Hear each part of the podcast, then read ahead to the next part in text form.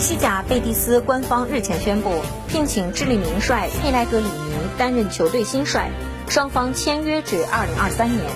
66岁的佩莱格里尼对西甲并不陌生，他曾经执教过比利亚雷亚尔、皇马、马拉加。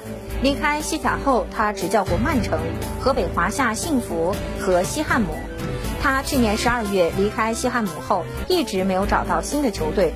如今他重新回到西甲执教。贝蒂斯在复赛后三场不胜，解雇了卢比。目前球队积分四十一分，排在西甲第十三位。据悉，与佩莱格里尼的合同已经在前几天就签好了，前提是皇家贝蒂斯要保级成功，留在西甲。下个赛季，他们开始连续第六年的西甲之旅。